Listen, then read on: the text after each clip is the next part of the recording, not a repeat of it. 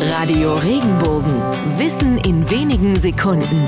Alltagsfragen leicht erklärt.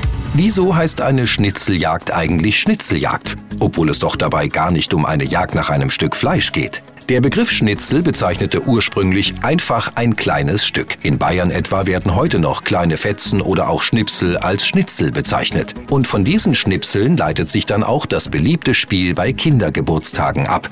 Die Schnitzeljagd, bei der kleine Schnipsel den richtigen Weg zum gesuchten Schatz weisen.